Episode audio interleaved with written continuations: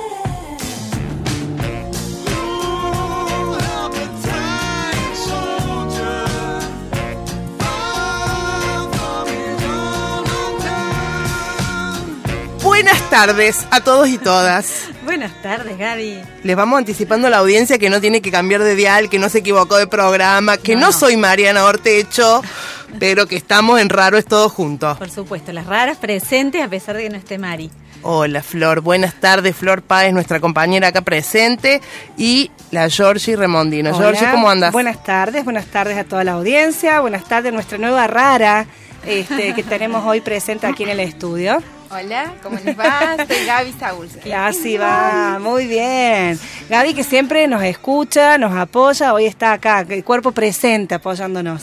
Así es, soy media fan de ustedes. bien ahí, bien ahí. Por eso está acá, o sea, digamos Claro. la verdad. No, Sí, no, no. bueno, ya la vamos a presentar oportunamente a Gabriela Saulski. A ver, ya quienes la conocen, que seguramente serán varios, que sabemos que tenemos una audiencia ahí de la universidad, eh, la deben conocer y ya saben más o menos por dónde viene la mano del tema de hoy. Pero antes de avanzar, hacemos la presentación completa de nuestro equipo, de todos, de Juli Huergo, que no está en este momento, pero siempre nos acompaña, Ale Peloso, Mariana Ortecho, que evidentemente alma no- mater. el alma mater que hoy también eh, no está presente con nosotros, pero sí con el corazón, con el alma. El resto de nuestro equipo, la Roti Bustos, obvio que nos está filmando ahí, que me olvidé nombrarla, y desde el equipo de los SRT, Sabri Bustos, Bustos Luli Jaime, Zulma Capriles y Cele Pereira, nuestra gran operadora. También recordar que nos acompaña este programa y por segundo año el CCT Córdoba, Córdoba, con con ISET. Que han apostado, han apostado a la difusión de la ciencia con un registro de humor, un registro para pasar la tarde de los sábados. Muy bien. Bien. Bueno.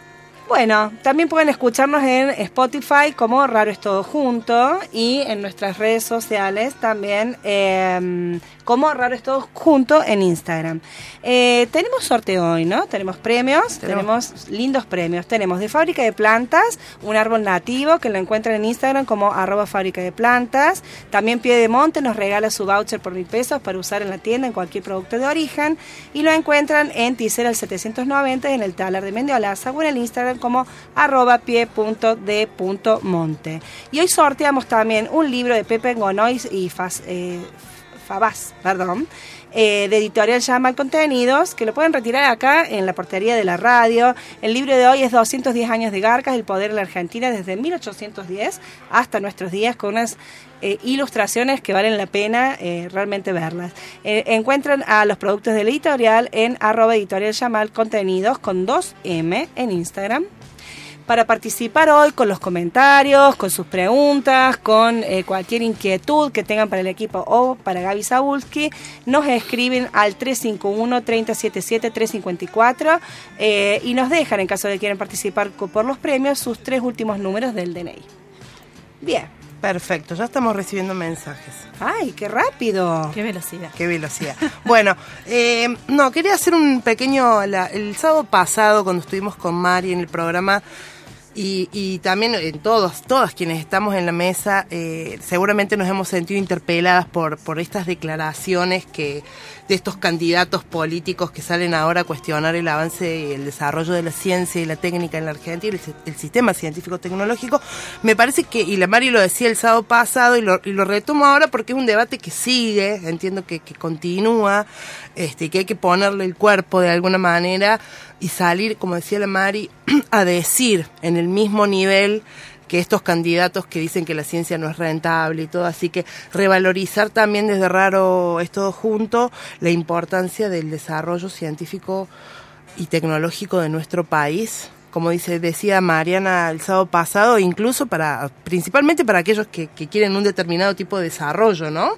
Que, que la ciencia aporta tanto. Claro, pero no necesariamente desarrollo en términos productivos. Claro. Este, ¿no? Sino también desarrollos en términos de modelo de país, de modelo de sociedad, de modelo de sujeto, ¿no? Y en ese sentido, eh, los proyectos científicos de nuestro país, a- digamos, apuntarían o deberían apuntar, en principio, dentro de sus políticas públicas, a, a esos modelos y no solamente a un modelo de rentabilidad.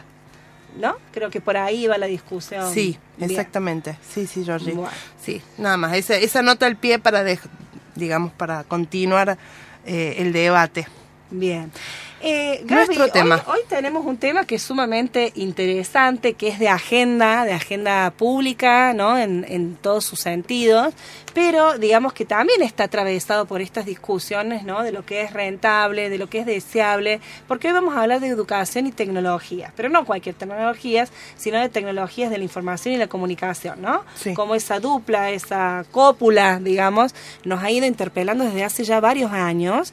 y Hoy está casi como naturalizado, ¿no? Es decir, que hablemos de eh, tecnologías en la educación o por lo menos digamos, eh, naturalizadas algunas presencias de dispositivos tecnológicos en la educación, que no es lo mismo que se hayan naturalizado las preguntas que nos tenemos que hacer, los desafíos que tenemos en esta área, ¿no? Sí, claro, de una. Venía, estaba pensando.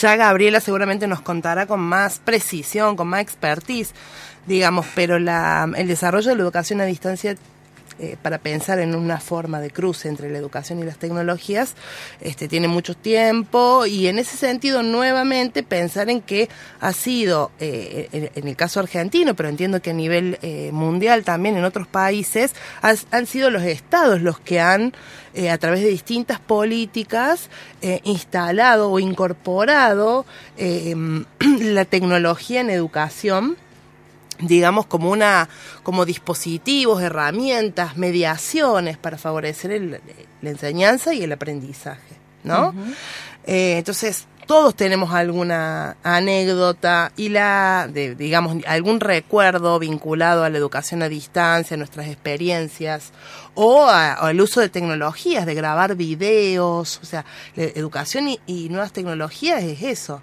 hacer radio en la escuela, este, grabar un video, hacer un podcast, hacer el diario escolar, este, distintos, di- poner el grabador cuando en aquella época no había, no había celulares con teléfono, en la facu ponías el grabador de canuto para grabar la clase, digamos, eso también es tecnología Claro, en claro. la educación. Y después tener las grandes, eh, digamos, esto de, la- educación a, a distancia como estas grandes entornos, digamos, este, en donde el espacio ya es tecnológico. Claro. ¿No? Este, La escuchaba y, y pensaba cómo en tan poco tiempo eh, fue tan abrupto ¿no? y vertiginoso el avance y la incorporación de las tecnologías en la, en la educación. ¿no? Y me, me venía el recuerdo así, de, a, a partir de la invitación que hacen de recordar, eh, de, de cuando estaba en el secundario, uno de los últimos años creo del secundario, eh, tenemos que tengo que decir qué, qué época sería. No, no, no. Vamos a adelantar, no importa, fue, no fue a importa. fines del 2000. No, claro. Eh, mediados de los 90, podríamos decir. Y allá lejos. Y, y recuerdo eh, el día, y no voy a olvidar nunca, creo, el momento en el que nos, nos juntamos en la casa de un compañerito, un compañero, al- en torno a una computadora. Fue la primera vez que yo veía una computadora, una computadora que era, obviamente. La una- pantalla verde Sí, con sí. letras fosforescentes, ¿no? No Sí, era una, una cosa de así. película, sí. Y, y éramos, no sé, seis, siete eh, adolescentes, ¿no? Eh, como un cardumen ahí en torno a este bicho. eh, que, que nos era absolutamente extraño. Y todo lo que ha pasado después, ¿no? En Claro, estas décadas. y claro, cómo claro. ya se ha ido metiendo en nuestras vidas y en, y en nuestros espacios educativos de una manera eh, absoluta. Vos sabés que mi experiencia, recordando un poco también los 90, eh, yo me acuerdo, digo, por, por eso siempre sospecho siempre a veces como de la, de la buena o mala prensa que tiene la tecnología en la educación, ¿no? Que ya de esto también nos irá a cobrar, eh, contar un poco Gaby sobre los mitos que, que pueden ya- ya haber en torno a esto. Pero yo recuerdo que eh, mucho se publicita, por ejemplo, en la enseñanza del idioma en los 90, muy a principios de los 90, o di- digamos fines de los 80, eh, eh, por ejemplo, aprender inglés en alguna academia y decían, bueno, y tienen todos los viernes una hora de video. Que eran películas que uno no entendía nada en inglés, que solamente aprendía el visionado de una película y era un- una clase un poco más divertida. Entonces parecía como un recurso que entretenía un poco, que te sacaba un poco la teacher de encima, ¿no? Y hoy veo que mi hijo, digamos, más de 30 años, está más o menos en la misma, pero con las aplicaciones. ¿No? Es como que, bueno, es una hora distinta cuando trabajamos con las aplicaciones, nos facilita, digo, algunas correcciones, autotest, este tipo de cosas, pero hay como un lugar, digamos, en algunas, digamos, que por ahí no se han borrado y que es como un desafío ver cómo integrar realmente esto, que no es la hora libre o no es una, incorporar una tecnología porque era más entretenida. Claro. ¿no? Digamos, ¿qué, ¿qué tan efectivas eran entonces? ¿Qué tan efectivas son ahora? Pero mi, mi primera experiencia fue con los videos, viendo pequeños videos en inglés, me acuerdo, o grabaciones que no se entendía nada. Para resolver En una cassette, actividad. Por Sí. Dios. Ay, Bueno. sí, en casa. De los manualcitos, del manualcito, cuando ibas al instituto de inglés te dan un Claro, manual que era con un listening. listening. Ay, Dios, por Dios. Sí, que nunca sí, entendías nada porque era un cassette que no, no, no y un grabador Sí, que no había sí, era- modo de entenderle. ¿no? Hemos sobrevivido a Hemos eso. sobrevivido a eso. Hoy, digamos que tienen mucho más recursos, digamos, para, para hacer una clase, pero la pregunta es que no sea solo entretenida, ¿no? Claro. Que no sea solo entretenida, sino que tenga realmente, digamos, otra incorporación más efectiva Claro, y que en los hábitos de piensen- enseñanza. Sí, que se piensen también eh, los saberes que están involucrados, ¿no? Al, al poner en juego alguna tecnología eh, en el espacio educativo. Y también, bueno, de alguna manera estamos ahí como deteniéndonos en, en- en- en pensar el espacio áulico, ¿no? Con la intervención de, esta, de este dispositivo, eh, si se quiere, digamos, tecnológico, que a, pesar de que ahí está plagado, ¿no? De tecnologías diversas, eh, no solo las digitales, pero también creo que, que abre el tema, ¿no? Para pensar lo que, lo que se nos vino con la pandemia, muy fuerte, Ajá. ¿no? Que tuvo que ver con esta educación a distancia, porque realmente estábamos cada uno distante corporalmente del otro, ya no en el mismo espacio físico, sino desde nuestras casas. Y bueno, esto de eh, pensando, ¿no? Este término, la educación a distancia, ¿no? ¿no? Cómo pensar las distancias y las cercanías posibles que se pueden propiciar o no, o tensar ahí con, con las a partir de las tecnologías, porque también de alguna manera generan cercanías si se piensa en el, en el Sí. poder llegar, como decías vos, Gaby, con una radio escolar, por ejemplo, a otros públicos, Claro. o a través de un canal de, de internet, eh, que en una escuela produzcan, o en una universidad, y bueno, con, de repente se llega a públicos eh, muy lejanos, que de otro modo no se llegaría. O sea, Claro, que-. Sí, sí, sí, Sí. que fueron renombradas en la pandemia las experiencias de maestros y niños subiendo un cerro para lograr tener alguna conexión, digamos, de otro modo no lo hubieran podido hacer o, o habría que haber aplicado otras políticas en ese momento que capaz que no eran factibles. Entonces, bueno, Claro. por supuesto que propician, digamos, procesos positivos en Sí. algún punto, ¿no? Sin, sin dejar de, de- de perder vista, perdón, Jordi, eh, que también hay brechas digitales, ¿no? Eh, pensando justamente en la pandemia, lo que fue para algunos sectores sociales, por ejemplo, los sectores más pobres, que tal vez compartían en una familia hipernumerosa, ¿no? De, de, de muchos niños, un solo celular, a veces sin conectividad a Internet, entonces las dificultades y la cantidad de, de- de- de estudiantes que quedaron fuera del sistema, ¿no? Sí. O sea que, entonces también eso desde una mirada de clase y también de género se me ocurre pensar qué, qué aproximaciones hay di- diferentes, ¿no? Sí, a la tecnología, sí, ¿no? sí, Entre mujeres, varones. Sí, y que muchos no volvieron, ¿no? También a la educación formal después de la pandemia. Son números alarmantes. Pero bueno, digamos, me parece que también nos interpela a todos en distintos roles, grandes, chicos, estudiantes, profesores. Yo me acuerdo que, por ejemplo, en mi caso, no encontraba un lugar donde poner la, la tecnología en mi casa para poder dar Claro. este, clases? ¿Por qué no? Porque hay, digamos, dispositivos que están Sí. por fuera específicamente del aparato tecnológico que son también necesarios para, hay que adecuarlos, digamos, para esos, esas lógicas, digamos, de la educación a distancia mediada por tecnología. Hasta el día de hoy termino no encontrando un lugar propicio, cómodo, para decir, bueno, este es el lugar desde donde yo puedo dar clases, hacer un meet, ¿no? Digamos, este, el espacio, el diseño de, de, los, Sí. de los espacios, ¿no? Digamos, no hay que anularlo Tal cuando cual. pensamos en el dispositivo tecnológico específicamente. Sí, ¿no? se han viralizado en época de pandemia casos Videos de todo gente, tipo. sí, que dando clase en el baño, Sí, sí, sí. que no se han dado cuenta que la, pa- que la, la pantalla abarcaba hasta cierto lado y han hecho cosas o han aparecido personas. En la política también, ¿se Sí. acuerdan ese caso? No voy a traer...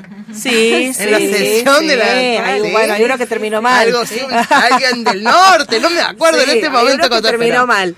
La verdad Sí, es que la tecnología en ese sentido, en la Es pandemia nos, ha- nos ha puesto a prueba. la pa- para quienes somos eh, profes o estudiantes, la pantalla negra del MIT fue la Ah. prueba de ansiedad, o sea, de decir, bueno, Están ahí, o sea, hola. o sí, tal cual, ¿no? Bueno, puedo contar una anécdota así, Sí, veloz, pero que justo el otro día le recordaba. Estábamos, eh, tengo un colega que eh, empezamos a trabajar juntos desde, la- desde eh, en estos años eh, y él está en Brasil. Y bueno, eh, proyectamos un curso eh, sobre recreación y género. Bueno, entonces estábamos ahí buscando recursos y yo había visto una vez, creo que en Paca Paca fue, un video de una cholita que eh, bailaba, que, que era drag en realidad. Ajá.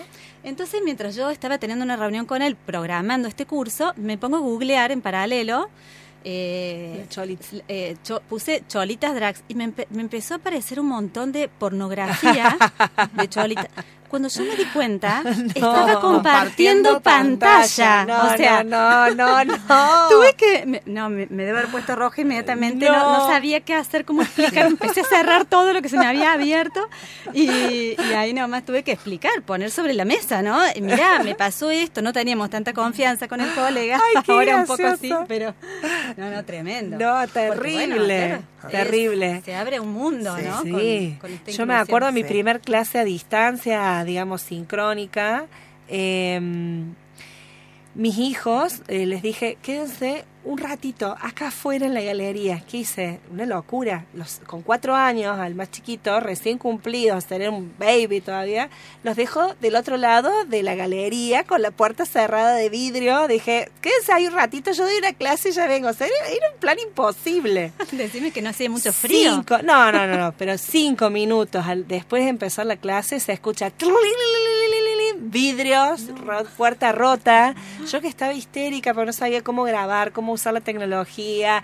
Eh, bueno, nada, era todo nuevo. Mis alumnos hasta el día de hoy, que ya estarán en cuarto, quinto año, se, me cruzan y se acuerdan, profe, yo me acuerdo el día que sus hijos rompieron el vidrio. Digo, no, había como, Claro, digamos, todo. Claro, todo, eh, pero esto, ¿no? Digamos, cómo, cómo, digamos, esto que hemos dicho siempre, digamos, como el borramiento del espacio doméstico, el laboral, digamos, también es una marca muy de, la, de lo que las tecnologías nos, tra- no- nos traen, o cómo es un desafío en términos de cómo gestionarlas, cómo gestionar esos espacios de vida, esos espacios domésticos, porque son espacios en los que se trabajan y en los que se enseñan y se aprenden, ¿no? Así es. Así es. Bien. Gaby, ¿estás tomando notas de todo esto para desdecirnos en cinco minutos todo lo que hemos dicho? Eh, no, no, no es, el, no es así. Lo que pasa es que han dicho todo, así Ay, que no. no. sé qué voy a decir yo. No. Es verdad, han dicho tantas cosas, todas interesantes Todas interesantes, vos decís. y muy mezcladas Sí. también. Ah, Sí. Hemos hecho un Es paneo. que es raro todo junto. Claro. Por Claro. eso. Está por bien, eso, está por bien. eso. Eh, eh, yo, digamos, ahí, Gaby tomaba nota, pero bueno, creo que deberíamos presentarla a Gaby. Después, cuando volvamos de la tanda, vamos a hablar con ella ya haciéndote algunas preguntas más ordenadamente. ¿sí? Dale, nuestra compañera de hoy es Gaby Ah, Zabulski. perfecto, dale. ¿Sí? Ah, licenciada en, en Ciencias de la Educación, máster en Multimedia Educativo, profesora de la Escuela de Ciencias de la Educación, asesora pedagógica del Programa de Educación a Distancia de la Secretaría, ¿no? No, de acá. Secretaría Académica del UNC, del PROED. ¿No fuiste No asesora? Ah, fui asesora. Fuiste Ah, asesora, sí, sí, fui, porque el PROED ya, claro, Ya ya, no no, ya no existen esos términos. Sí, sí, sí, sí. ha creado y coordinado carreras de posgrado y además trabaja actualmente en el CIED. ¿Sí? ¿Querés que explique? qué es Contanos, el CIED? dale, dale, dale.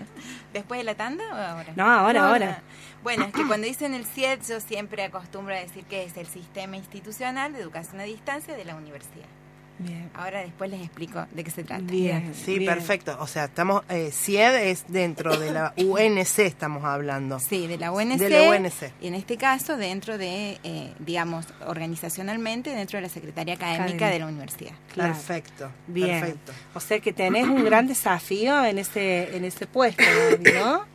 Y de- sí, en eso estamos. En estos Sí, tiempos son un Perfecto. gran desafío. También nos olvidamos de mencionar que ella, la Gaby, ha trabajado años en el área de, Educación de educación a distancia o tecnología educativa de la Facultad de Ciencias Económicas, ¿no? Exacto, Gaby? sí, Ahí sí. ha sido tu espacio académico. Claro, haya sido mi espacio más profesional, si se quiere, Claro. junto con la maestría en procesos educativos del, Del CEA, del- de la Facultad de Ciencias Sociales. Así que soy una persona que habita distintos, distintos ámbitos de la universidad. Creo que eso es quizás una riqueza que me permite conocerla. Eh, entonces, bueno, la maestría, que es como esos hijos que uno va teniendo por la vida, donde realmente ahí pudimos explorar las posibilidades de la tecnología educativa y de la educación a distancia cuando eh, no había otras propuestas. Fue la primera maestría en distancia Ah, que se hizo. Y bueno, el ámbito de la Facultad de Filosofía, la Escuela de Ciencias de la Educación, mi ámbito académico, donde enseño tecnología educativa, en este momento en, en licencia, pero bueno, hasta el año pasado como profe de tecnología educativa de la carrera de Ciencias de la Educación. Y bueno, y Ciencias Económicas, mi otro amor, eh, porque bueno, allí pudimos desarrollar un área de educación en la Facultad de, Filosof de, de Ciencias Económicas que se llama Área de Formación Docente y Producción Educativa. Eh, allí es como, bueno, ahí fue el gran desafío, por ejemplo, de crear un área de educación nueva, si bien tenía sus antecedentes que, por supuesto, unidad pedagógica, departamento de educación a distancia, que le integramos, pero bueno, fue como el gran, la gran experiencia de sostener, por ejemplo, la pandemia desde ese lugar y bueno, allí eh, también he aprendido de las bondades de la tecnología y también sus complejidades. Eh, Gaby, un poco eh, conociendo tu trayectoria, tu enorme, vasta y rica trayectoria para la universidad, eh, pienso que también el, el, el área en ciencias económicas fue un área donde te permitió experimentar también mucho, ¿no? Digamos, poner a andar creativamente distintos proyectos, ¿o me equivoco? Eh, no, no, es así. La verdad es que la Facultad de Ciencias Económicas eh, se ha caracterizado en su historia por ser una facultad bastante abierta y preocupada por lo educativo. Eh, eh, digamos, es- tiene una de las primeras unidades pedagógicas de lo que de las que hay en la universidad.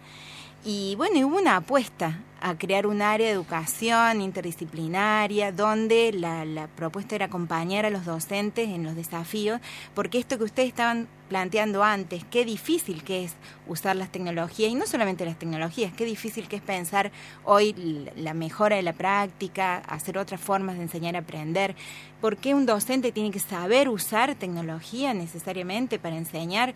Entonces, bueno, esto fue justamente una apuesta de decir, no, el docente solo no puede, lo tenemos que acompañar en este proceso y de allí que, bueno, la facultad eh, puso presupuestos, recursos humanos y nos dejó la posibilidad de diseñar proyectos que nos acompañan en su implementación. O sea, hubo una apuesta institucional grande y, y bueno, y aprendimos un montón. Claro, claro.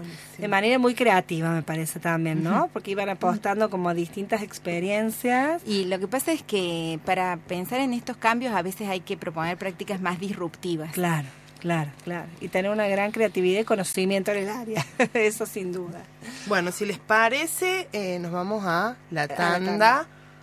Después de esta presentación institucional y volvemos y le entramos con todo de panza, como diría Mariana Ortecho, al tema. ¿sí? Nos embullimos.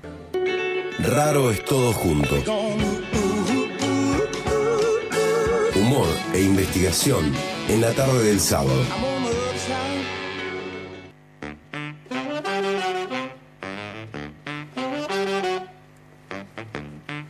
Bueno, volvemos a la segunda parte del programa acá con la magíster Gabriela Saulski, que hicimos como una presentación así, al estilo, como dice la Mario Artecho. Hoy está la Mario Artecho represente, porque siempre dice, viste, hay furcios que hacemos todo el tiempo, o sea, sin un furcio. Te hacemos recibir de donde no eras recibida, claro, te hacemos vivir donde no vivías. Una, claro. una vez te acordás cuando vino, ¿quién fue el que vino? ¿El chico que habló del litio? Que dijo, no, no es de, lo habíamos hecho recibir en Italia y, era en España, no sé cuál. Hemos cambiado nombres también a los cambiado nombre. a, Pancho Tamarit Franco. No, no, no, no, cualquiera. Bueno, Yo me siento más cómoda si me dicen Gaby que Gabriela. Perfecto. Gabriela es como alguien que no, me conoce mucho. Claro, todo el mundo te dice Gaby Sabulski. Sí, claro, la Gaby Sabulski, tal cual. La Gaby si después nos enojamos, ya sabemos. Si nos enojamos en el momento de la charla, es Gabriela. Le decimos Gabriela. O se parece un Gabriela. Gabriela es porque no les gustó. La, Gaby, eh, retomando un poco, eh, retomando un poco lo que veníamos conversando en la primera parte del programa, la Gaby actualmente está eh, coordinando lo que es el sistema de eh, CIED, Sistema Institucional de Educación a Distancia de la UNC, que depende directamente del rectorado, dentro del rectorado de la Secretaría Académica. En ese marco, la, la Gaby, para decirle así con la bien cordobés, eh, coordina, dirige un emprendimiento, un proyecto institucional de la UNC, que yo estoy re maravillada porque aparte me encantan estos temas, que es la diplomatura universitaria enseñar a distancia, que ya tiene los cupos llenos, ahí la Gaby nos va a contar porque fue una convocatoria abierta para docentes. es nueva la diplomatura. sí, es nueva, está alargándose ah, ahora.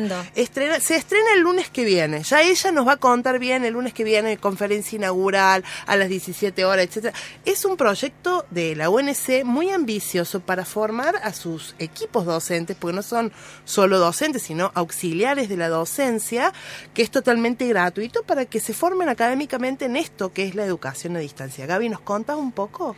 Eh, bueno, gracias por invitarme. Eh, es un gusto estar aquí, aunque un poco nerviosa, pero bueno, se me va a ir pasando a medida que hable. Eh, bueno, sí, contarles que yo estoy muy emocionada con este emprendimiento porque, bueno, soy una eh, amante de la educación a distancia en todo lo que creo que significa como oportunidad para, para todos y para, para todas. Eh, y bueno, contenta que la universidad nuestra por fin esté como pensando un proyecto institucional en este sentido. Eh, yo pienso, bueno, ¿qué les puede interesar a los que escuchan estos, estos programas de ustedes, estos temas? En realidad, bueno, la universidad nuestra eh, es una universidad muy conocida, tiene mucha trayectoria y tiene 400 años de presencialidad, ¿no? O sea, muchas carreras, muchos estudiantes. Pero bueno, nos pasó una pandemia eh, y fue como una bisagra interesante para decir, bueno, cómo podemos a lo mejor eh, seguir enseñando, pero habiendo aprendido muchas cosas de la pandemia, porque la pandemia, así ustedes estaban contando recién todas las experiencias traumáticas que dejó, y es cierto, dejó todavía, todavía estamos viviendo un poco eh, los resabios de todo ese dolor, esos miedos esas preocupaciones, pero también dejó eh, mucha experiencia, mucho acercamiento hacia los estudiantes, mucha preocupación por los estudiantes, ¿no? Eh, eso que decían, estás, eh, me escuchás, y, y, un docente realmente muy interpelado, un docente que a lo mejor, como también decían ustedes, antes nunca se imaginaron dar clase con una pantalla y de pronto fue así, ¿no? De un día para el otro, pero ¿qué quedó de eso? Y quedaron muchas cosas.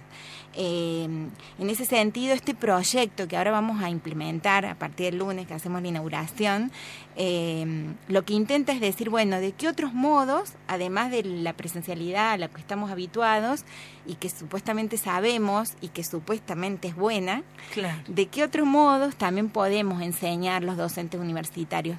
No solamente porque mm, es un desafío en términos de inclusión, para poder que nuestros estudiantes realmente inicien sus carreras, permanezcan y egresen, sino porque también es un modo de irnos acomodando a un tiempo un poco distinto, donde no solamente por una pandemia, sino porque hay nuevas juventudes, nuevos modos de producir conocimiento, nuevas formas de relacionarnos entre generaciones, entre roles. Y cómo la universidad también puede acomodarse a esas dinámicas diferentes, es también una necesidad nuestra de, pensarnos en esos cambios. Entonces, em, bueno, eh, por ahí va la cosa de, de pensar la diplomatura contenta porque ha sido un proyecto eh, abierto a, todas las facultades, a los, a los colegios universitarios eh, y una apuesta institucional. Entonces, convocamos a todas las facultades, de todas las facultades hemos recibido eh, docentes interesados, pero además con la intermediación de los secretarios académicos de las facultades que también fueron a la búsqueda de esos docentes para formarlos y también para pensar cómo las facultades o los colegios, a través, por ejemplo, de las tecnicaturas, los colegios, eh, se pueden proyectar hacia adelante, hacia el futuro, con otras formas de pensar la enseñanza. Bien. Cuando estábamos en el corte, Gaby, digamos la verdad, la Gaby como que nos, nos acomodó un poco los patitos y nos dijo, tecnología educativa no es lo mismo que educación a distancia. ¿No? Claro. A ver, dale. Bueno, no, lo que pasa es que ustedes como que tiraron sobre la mesa muchas experiencias de tecnología educativa y hablaron de las dificultades de pensar, de las dificultades de poder pensar la práctica de enseñanza con tecnología. Eh, y bueno, la verdad que a mí siempre me gusta ver la parte del vaso llena con las tecnologías, porque uno puede ver la parte también medio vacía del vaso y hablar de las brechas, hablar de, bueno, de, los discursos tecnocráticos que, invaden todo, el, el, esnovismo, eh, pensar que la tecnología en sí mismo ya es suficiente para que todo cambie, que todo mejore. Eh, en realidad, digamos, esa es la parte media vacía del vaso, por ponerlo de alguna manera. Yo prefiero mirar la parte más, más, llena y quedarme con lo que la tecnología posibilita, abre como puertas, como lenguajes, eh, como formas de comunicación. Eh, y en ese sentido, bueno, la tecnología es pensar no solamente en, en, digamos, es pensar en toda esa multiplicidad de recursos que hoy tenemos en la vida cotidiana para resolver nuestra vida y que de alguna manera eh, para resolverla, para comunicarnos, para transitar, entonces toda esta tecnología que hoy nos, nos, nos, acompaña, de algún modo, penetra las barreras del aula, las, las paredes físicas del aula, está dentro, aún aunque los docentes no la usen, ¿no? Sí, sí. Y lo que está claro que, y lo que no está, de, va, digo, está claro, está de algún modo estudiado, investigado, de que la mejora educativa, por el solo hecho de usar herramientas tecnológicas, no se produce automáticamente, ¿no? Pero también está estudiado de que em, hoy los estudiantes de los distintos niveles, quizás cuando uno más va avanzando en el sistema, a nivel medio, a nivel universitario, son estudiantes que que recurren a la tecnología más allá de las propuestas de enseñanza, ¿no? Entonces, eh, ahí hay cuestiones muy interesantes para poder pensar cómo se incluye eso que son prácticas habituales. Y esto tiene que ver con la tecnología educativa. Pero la educación a distancia es un pasito más allá. Porque la, eh, educación a distancia tiene que ver con una modalidad de trabajo pedagógico que está pensada básicamente para, eh, digamos, la, distancia eh, física, podríamos decir, eh, entre estudiantes y docentes y pensando en que ese estudiante pueda realizar recorridos más autónomos pero no en soledad, sino acompañado. Entonces implica el diseño de una propuesta pedagógica que no está sostenida en la presencialidad, que supuestamente es el cara a cara, sino que está sostenida en otras formas de presencia que hoy las tecnologías hacen posible. Entonces la educación a distancia para mí es una modalidad interesante de poder pensar hoy cómo las tecnologías educativas sí pueden generar proyectos donde las podamos usar, pero en pos de cumplir como ciertos objetivos pedagógicos, eh, donde no solamente las tecnologías estén en juego, sino también un modo distinto de trabajar el contenido, modos de generar interacción docente-alumno o entre los alumnos entre sí. Eh, bueno, por supuesto, mencionaban también hace un ratito de que las plataformas, los entornos facilitan este tipo de cuestiones. Eh, pero bueno, tiene que ver también con cómo el docente se capacita para esto y de allí nuestra diplomatura. Claro, para que no sea solamente usar una herramienta que sea un poquito más divertida, más llevadera o que, qué sé yo, le incorpores en la clase como una ayuda a memoria. Digo, no mirar la tecnología desde una perspectiva tan limitada en su incorporación como tecnología educativa, sino poder descubrir como docentes las potencialidades que sí tiene es que las tecnologías no necesariamente son divertidas. Mm, digamos, una cosa es usar las tecnologías en la vida cotidiana, para los tiempos de ocio, otra cosa es pensar las tecnologías para la enseñanza, ¿no? Ahí hay algo que se cruza con la idea de que como las tecnologías son divertidas, la enseñanza tiene que ser divertida. Tal cual. Bueno, eh, podríamos hablar muchas horas sobre eso, ¿no? La enseñanza significa un tiempo, un tiempo recortado, un tiempo para pensar, un tiempo eh, detenido, si se quiere, un tiempo donde a veces las tecnologías entran o a veces no entran, porque también un, poco un poco por ahí podemos discutir si todo hay que enseñarlo con tecnología. Claro, claro, tal cual. Eh, estaba, me quedé pensando ahí lo que decías Gaby de, de las posibilidades, ¿no? De este, de este vaso tal vez medio lleno, digamos, que, que tiene que ver con, con esta, este nuevo escenario. Y, y pensaba justamente, por ejemplo, eh, qué, eh, qué potencialidad tiene, digamos, el buen uso de las tecnologías educativas para pensar la democratización de la experiencia educativa donde puedan tener otras participaciones, las culturas juveniles o las culturas infantiles que, que traen, ¿no? Como, como otras voces, otras formas de vincularse con el conocimiento, justamente también por, por, por, la, por, la, el vínculo que tienen con la cultura digital. Eh, entonces, ¿qué, ¿qué, potencialidad tiene en este sentido para democratizar ese vínculo eh, docente-estudiante-conocimiento? Claro, eh, justamente una de las razones por las cuales la tecnología eh, en, digamos, demoró tanto en entrar y todavía hay mucha resistencia, porque más allá de una pandemia y de que todos usamos herramientas, eh, bueno, hay como un movimiento hacia atrás, ¿no? En ese sentido y también cierto eh, cierto cansancio, ¿no? Cierto cansancio en relación a las tecnologías. Pero en realidad, cuando uno se pone a mirar históricamente por qué la televisión educativa, la televisión no entraba al aula, o sea, ni siquiera hablando de las tecnologías de hoy, ¿no? Sino que podríamos hablar de las tecnologías eh, más antiguas, eh, justamente tenía que ver con su poder democratizador, eh, donde no solamente trae la, voz del otro, sino que además trae un montón de fuentes diversas de información eh, y pone en debate muchas miradas la tecnología, no solamente la del docente, sino todo lo que está alrededor. ¿no? Y además las tecnologías, digamos, ¿cuánto costó que el docente aceptara que Wikipedia podía ser una buena fuente de información? Mucho tiempo, ¿no? ¿Por qué? Porque siempre las tecnologías también venían un poco arropadas de esta idea de eh, conocimiento de segunda o no validado. Bueno, resulta que ahora eh, en Internet está todo, eh, pero está todo mezclado. También de ahí el valor de la escuela en términos también de democratización, porque no todos acceden a lo mismo.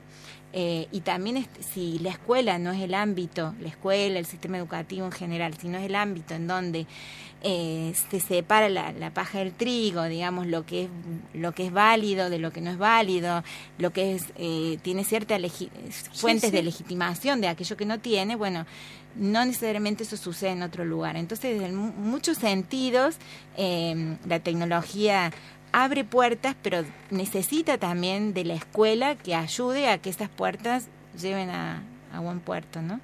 Tal veníamos pensando en relación a esto que decías Gaby, que bueno, digamos, las instituciones educativas formales, digamos, la, la universidad, las escuelas, han tenido siempre ese rol, ese poder social de ser esas instituciones que legitimaban saberes, marcaban, digamos, un camino, un recorrido posible para eh, ciertos saberes que ingresaban dentro de los currículos y cuáles no, y sobre todo tenían un rol de acreditación, ¿no? es decir, que acreditan títulos, este, y hoy eso también se ve un poco interpelado, ¿no? porque ingresan, digamos, a, la, a las culturas juveniles, al campo de los estudiantes en general, y también, digamos, de todos los que componemos las comunidades educativas, otros saberes, estas otras fuentes, que digamos tenemos como que releer en términos de legitimidad, pero las instituciones educativas siguen siendo aquellos lugares que acreditan esos saberes, ¿no? Entonces, en ese sentido, el desafío es como volver a leer, digamos, toda esta otra información que circulan,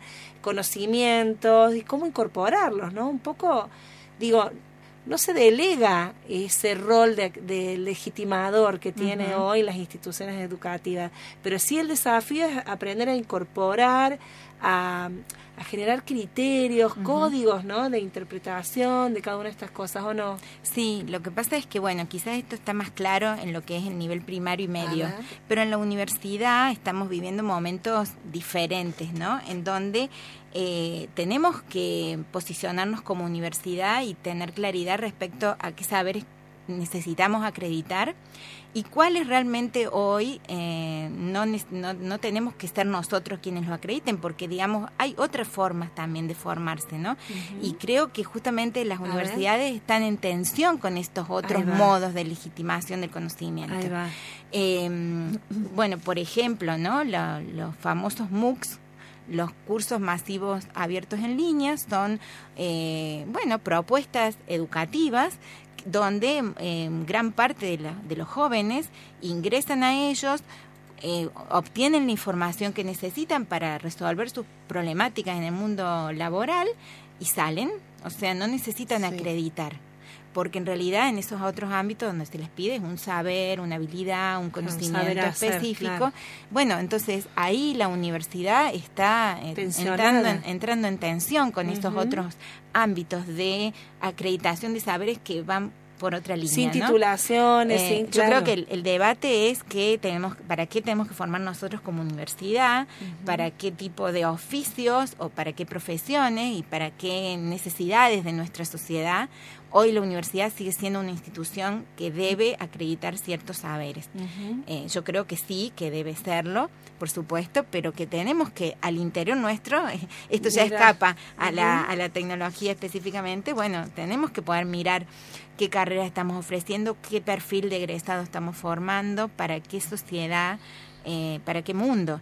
Por ahí, en ese sentido, creo que las universidades, nuestras, eh, nuestras queridas universidades, eh, están en un momento crítico donde realmente hay, bueno, hay, se están produciendo cambios interesantes que hay que mirar con atención em, a nivel ministerio, eh, educación. Hoy se están discutiendo normativas, pautas que seguramente van a generar algunos tipos de movimientos. Eh, quizás más fuertes de los que estamos en condiciones de asumir, ¿no?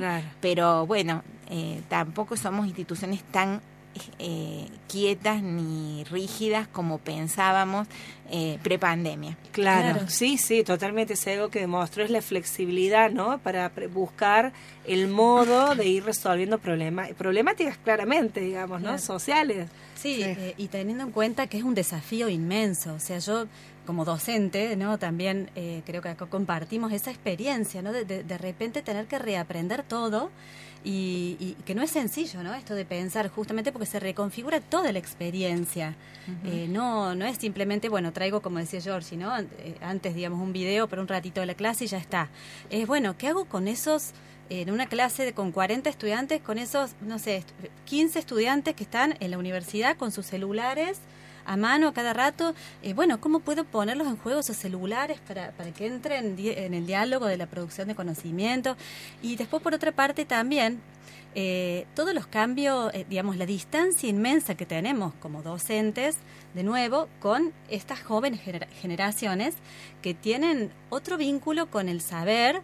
Eh, justamente por, por, acceso a una diversidad de discursos y desde una diversidad de soportes y, y, con una agilidad, con, una, con cierto desprendimiento de, lo que para nosotros era central, principal, que era la lectoescritura en papel, ¿no? Claro. O sea, ya hoy las fotocopiadoras de las universidades, de las facultades, creo que se están fundiendo, ¿no? Sí, estamos ante una, universidad digital, ¿no? es así. Eh, igualmente creo que la universidad como institución al menos puedo hablar de la Universidad Nacional de Córdoba, eh, está dando algunas respuestas. La universidad, si uno la mira así como desde un dron, digamos, no es, eh, más allá de que los edificios sigan siendo los mismos, yo creo que no es la misma eh, post-pandemia.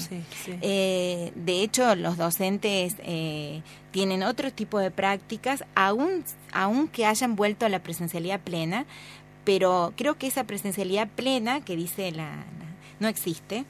No existe porque em, los, estudiantes están todo el tiempo tensionando esa presencialidad plena, eso lo puedo decir también como docente, em, y nosotros estamos todo el tiempo interpelados hoy más que nunca cuando nuestros estudiantes deciden no venir a clases presenciales o cuando nuestros estudiantes deciden quedarse en un Meet, porque ya no son los estudiantes que están obligados a hacer una, una clase eh, por videoconferencia, sino que son los estudiantes que están eligiendo quedarse detrás de la pantalla o bien estudiar a través de una clase grabada. Entonces creo que hoy como docentes eh, hay toda una reflexión, aunque eso no necesariamente se plasme en, en, propuestas totalmente innovadoras, pero yo creo que la universidad, vuelvo a la mirada más institucional, eh, está buscando distintas respuestas. Entonces, cuando uno mira el escenario es muy diverso, cada facultad eh, tiene relativa autonomía, entonces van tomando distintas, eh, distintas propuestas, distintas medidas. Y hay algunas facultades que se animan más a instalar esto de lo híbrido, y ahí aparece otro gran problema, eh, porque lo híbrido significa tener dos grupos en simultáneo, uno en el aula y otro remoto. Y ahí aparece el otro gran capítulo de qué es lo remoto y si lo remoto puede ser eh, sinónimo de la presencialidad física. Y todos esos capítulos son capítulos que hoy estamos todos tratando de pensar de qué se trata. ¿Por qué? Porque por un lado, eh, lo remoto significa que de alguna forma ese estudiante está conectado, escuchando, y que si a lo mejor eso remoto no estuviera, no, directamente se lo, se lo perdería. Pero por el otro, la presencialidad física se ve alterada por esa práctica remota. Claro, claro. Quiero ser eh, clara para los que nos están escuchando que a lo mejor no están dentro de la universidad y no tienen por qué conocer estas cosas, pero bueno, en, realidad un docente va a dar su clase eh, al aula eh, al aula física, pero se encuentra con estudiantes que están sentados en su aula y otros que están en su casa. Y tiene que pensar una propuesta didáctica para esos dos grupos pasan cosas de todo tipo, ¿no? Uno podría decir, bueno, críticamente que eso es un problema porque además hay una recarga ah, para el docente y también hablaban de los saberes, muchos saberes técnicos, pero que de a poquito el docente, la verdad que se va familiarizando porque aprendemos rápido, em, pero a la vez em, tenemos la, la, situación de que, eh, bueno, por un lado, la clase se hace más difícil, pero empiezan a aparecer cosas interesantísimas en los chats. Los estudiantes participan eh, sacando fotos al pizarrón para mandárselos a sus compañeros. O sea, no, no, estamos en una etapa en que tenemos que poder mirarnos y probar y explorar todas las cosas que nos están pasando. Nos están mm. Eh, benditos sean los cambios, porque durante años creíamos que lo único que podíamos hacer era estar en un aula de cuatro paredes hablando porque las clases en la universidad se caracterizan básicamente por ser muy expositivas. Entonces, hoy entramos en crisis y estamos revisando esto. Gaby, perdón que te interrumpa. Ahí, justo retomás un punto que, que había mencionado Flor también que me parecía interesante, que es, digo, este ejemplo que vos dabas de un chico que prefiere, un chico chica, que prefiere, en vez de ir a asistir a clase, quedarse viendo un video, digo, ¿cómo interpela eso al docente en términos del sentido de su tarea? Digamos, de, qué, qué, qué, es como docente, me lo pregunto a uno mismo, ¿no? ¿Qué es lo que nos, qué es, cómo hacemos para convocar, para que ese estudiante encuentre que es valioso, la, que es valiosa la copresencia y que no es lo mismo que ver un video grabado? Eso por un lado. Y por otro, esta idea, yo eh, discuto un poco con esta idea de que eh, el, el, estudiante está más eh, o tiene más saberes tecnológicos que los profes.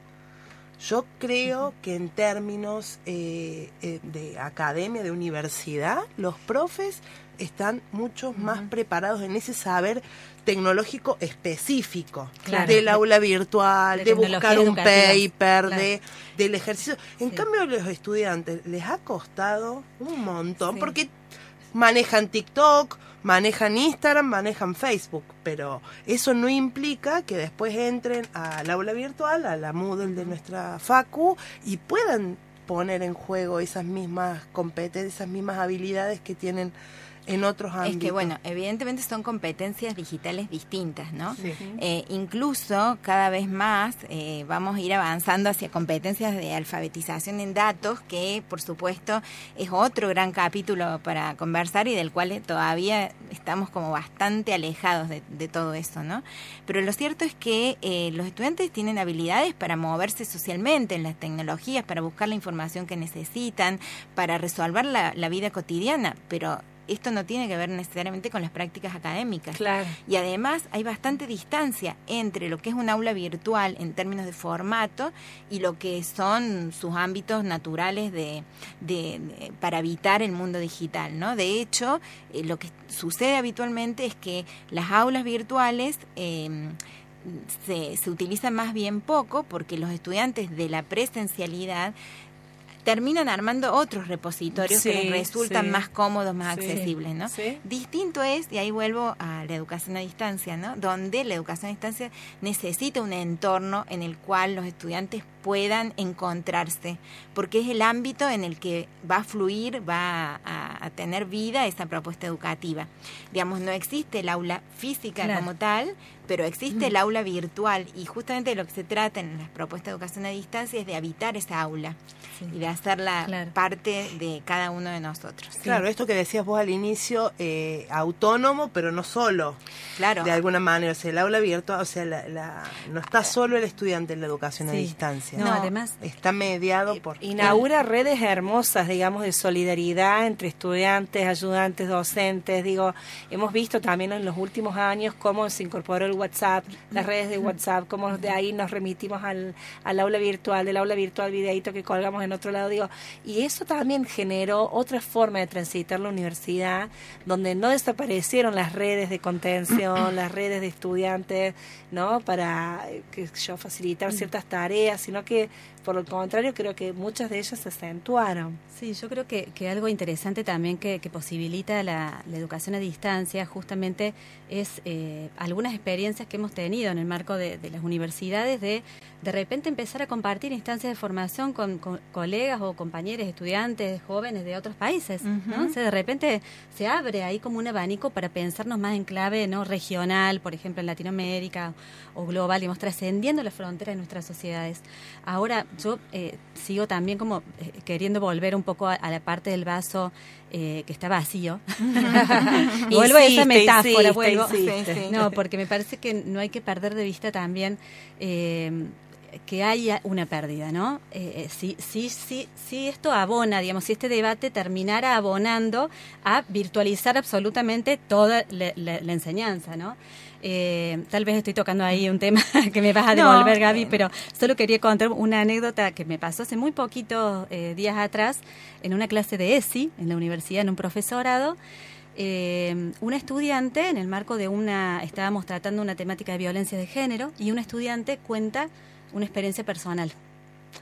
Eso generó un impacto tal en sus compañeros y un estudiante, a mí me, me llamó la atención, me quedó resonando, dijo, eh, a mí te quiero agradecer, le dijo, por haberte ab- abierto y haber contado tu experiencia, porque yo había escuchado un montón de veces de esta problemática y había leído un montón de veces en internet, en foros, en pero nunca había entendido, dice, nunca me había llegado. Y ahora verlo, digamos así, en copresencia, al, al escucharlo, eh, bueno, como que fue, digamos, tuvo una potencia que no tiene el leer un foro, ¿no? Eh, digo, como hay aspectos Eh, ahí lo que pasa es que, bueno, yo creo que tendríamos que instalar de otro modo el debate, porque Ajá. no se trata de si es cor- el, el cuerpo, si el cuerpo está presente, sino de lo que hacemos con el cuerpo. Y ahí es donde las mediaciones tecnológicas también a veces ayudan un montón en este sentido de que, eh, digo, podríamos eh, debatir esto en relación a que eh, con, la, con buenas propuestas de mediación tecnológica suceden cosas maravillosas entre las personas, donde a veces pasan cosas que en el aula física no. Vos tuviste esa experiencia seguramente maravillosa, pero eh, en, en, general en las aulas físicas los docentes ni siquiera conocen el nombre de sus estudiantes. Y muchas veces a través de las pantallas se conoce el nombre y uno conoce a veces más al estudiante sí. en la virtualidad. Por supuesto que eh, nos hemos quedado con un poco con el resabio de la pantalla con la cámara apagada claro. y sin la participación del estudiante. No nos referimos necesariamente a esas experiencias, claro. nos referimos a experiencias que pensadas para la virtualidad ponen en juego la presencia real, significativa del otro, de, de donde esté. ¿No? Está en su casa, está en un lugar de trabajo, donde esa propuesta en la virtualidad no se puede llevar a cabo si no hay una presencia activa por parte de la persona que está, por todos los actores que están ahí involucrados. Y de hecho, eh, previo pandemia, había experiencias ya muy interesantes. Yo, por ejemplo, podría contar muchas anécdotas, pero siempre me acuerdo de una que tiene que ver con la Virtu Fiesta la Virtu Fiesta, donde los estudiantes organizaban sus fiestas virtuales, donde se daban premios, donde y era cada estudiante tenía nombre y apellido y también tenía su propia historia. Y eso era a través de mediaciones tecnológicas. Claro, que devo les devolvían un poco de identidad, Por tanto eso, anonimato. No, no claro. es eh, si es virtual o es presencial, es qué le estamos ofreciendo, como decíamos antes, para que realmente esa persona, eh, para que lo que suceda en ese ámbito tenga un sentido. ¿no? Bien. Bien, leo este mensaje que es para Gaby antes de irnos Sí, y ya sí, nos sí, vamos. Hola raras, qué importante la formación en educación a distancia. El apellido Saulsky, al menos en mi vida de investigación en la UNC, ha sido una garantía Ah, en la transmisión. Eso Sí. porque lo quieren a mi papá. Ah, Gaby seguramente tendrá ese legado y, a- y Ah. explica la virtualidad, la educación a distancia y que tenemos que incorporarle, que es mucho más la educación a distancia que la tecnología. O sea que se entendió Ah. todo perfecto, Gaby. Bueno, gracias. También recibimos mensajes de los premios, después nos comunicamos con los ganadores, nos tenemos es. que ir. Nos tenemos que ir. Ha sido una charla hermosa con Gabriela Zabulski. Nos vemos la semana que viene. Gracias, Gaby. Gracias, Flor. Gracias a la otra Gaby. a Gracias, Georgie. Bustos, a Cele Pereira. Nos vemos la semana que viene.